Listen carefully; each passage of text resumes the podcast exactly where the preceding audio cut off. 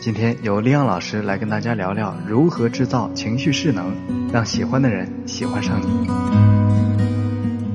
其实做了这么多的咨询，困扰学员最多的不是别的，而是在吸引从无到有的阶段。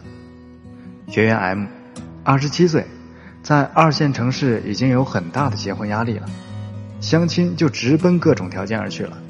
他很讨厌这种机械化的相亲，渴望真正的爱情。却又扮演一个很挑剔的角色，想把握一些看得着的物质条件。好容易碰到一个与众不同的男生，嗯，学历好，谈吐佳，但是对方对他没意思，觉得他紧张兮兮，就是在等着自己给他签署一张一辈子在一起的保证书。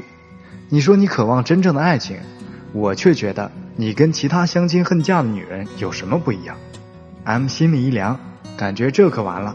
没机会了。往往很多人去尝试接近或者表白时碰了壁，立刻就回老师这边来说：“你看他就是对我没意思。”大多数时候我都会认真分析和应对，但是有时我内心的全部想法就是幼稚啊。在男性情感咨询机构当过导师的我深知，男人比你面临的情况要糟糕太多了。追女人不但要主动而多次的出击。而且面临着巨大的竞争，很多好女孩的身边早就有个男的陪着了。当然，好男人也是常有女朋友了。女人如果不讲任何的策略，没有个人的成长，主动一次就立刻败下阵来，是真的没什么好奇怪的。很多时候，你要做出一番努力，才能将男生收入囊中，这是考验你的创造力和感染力的过程。这个过程其实是在做一个什么事情呢？制造情绪势能，就像沙漏的沙会从上往下缓缓落下，水会从高处往下倾泻一样，男女之间也是存在着情绪上的能量流动的。当能量流动起来，就会有美好的情愫产生。我之前说过，其实两个颜值相当、互相欣赏的单身男女，其实是很难做得了朋友的，因为感情这种东西就是比较难以控制的。只要流动起来，就很难控制流量了，最后可能变成滚滚洪流，吞没两个人，这就是步入了热恋期。那情绪势能的定义到底是什么呢？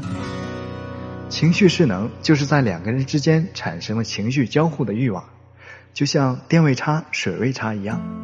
当你形成了情绪势能，你就能让你的情绪流动出去，或者他人的情绪流动进来。心有猛虎，细嗅蔷薇，是情绪势能；最是那一低头的温柔，像一朵水莲花，不胜凉风的娇羞，也是情绪势能。赵永久老师写的《爱的五种能力》，阐述了情绪管理、抒情、共情、允许和影响这五种能力在爱情中的养成和运用。这本书是把感情本身当成一个独立的单元来细分，同样。谈到情绪势能，我们就谈的是人的主观世界之内的事情。所有的情绪都是在不知不觉中酝酿起来的。起初只是一种探索的欲望，一种纯然的好奇。这可能来自于沉默、表情、语言或者动作。然后它变成一种愉快、欣赏和趣味。我看见你，听你讲话，我就觉得开心。潜台词：我站在原地。我不会跟你表白说我喜欢你，我也不要求你喜欢我，这是真的。每当你显露自己的价值时，我都有崇拜和欣赏，就像公园里的一朵花，可以看，可以闻，甚至可以触摸，但是你不能摘，死也不能摘。最后就是撩的动作了。如果说女孩在恋爱中要撩的话，那就是在这个阶段了。很少有人论述过撩这个动作。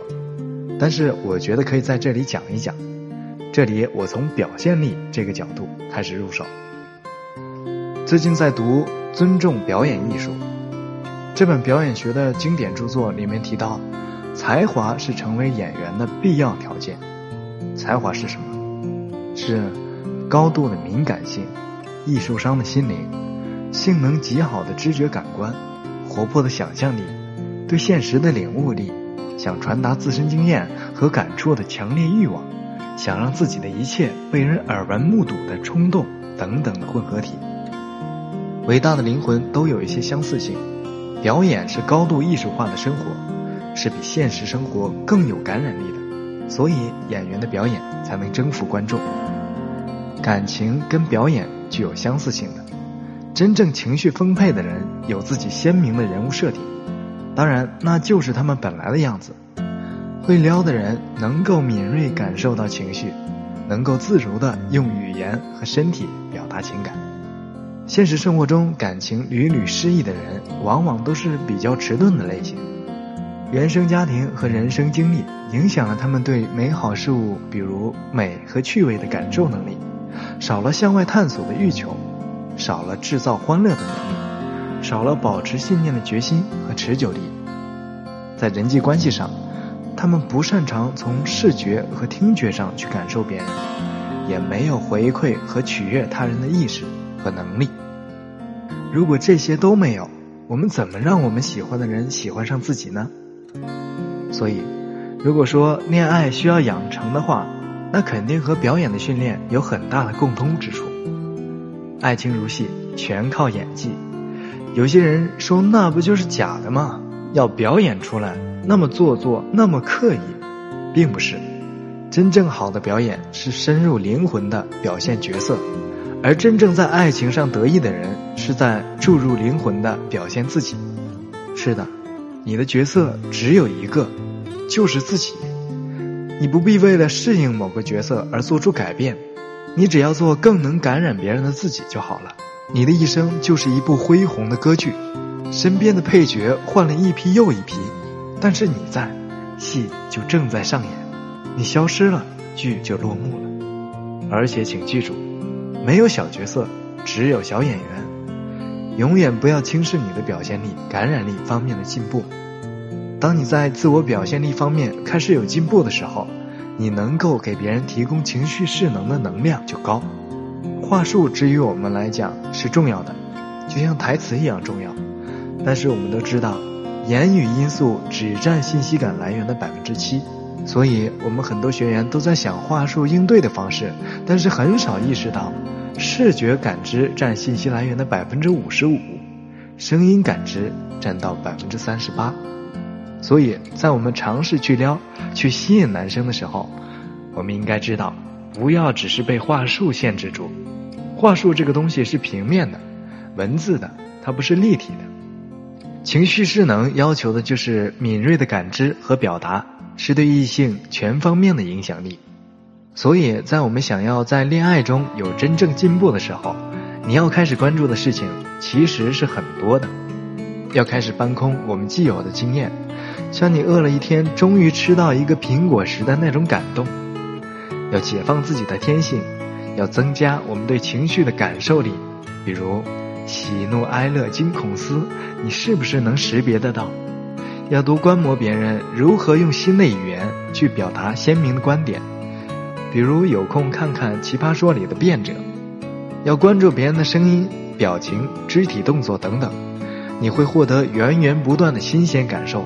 有从未有过的惊喜，而且，你可以从很多优秀的演员身上学到很多东西，比如可以从周迅在《红高粱》的演出里学到如何保持高冷和勇敢。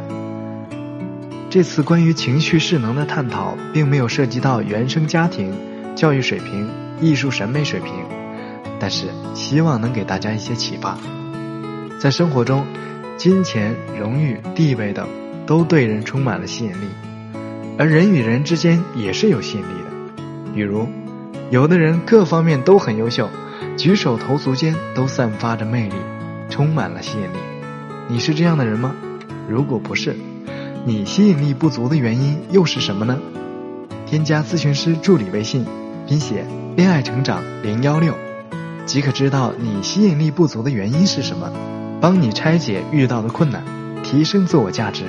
吸引目标男神的眼光，成为人群中最耀眼的存在。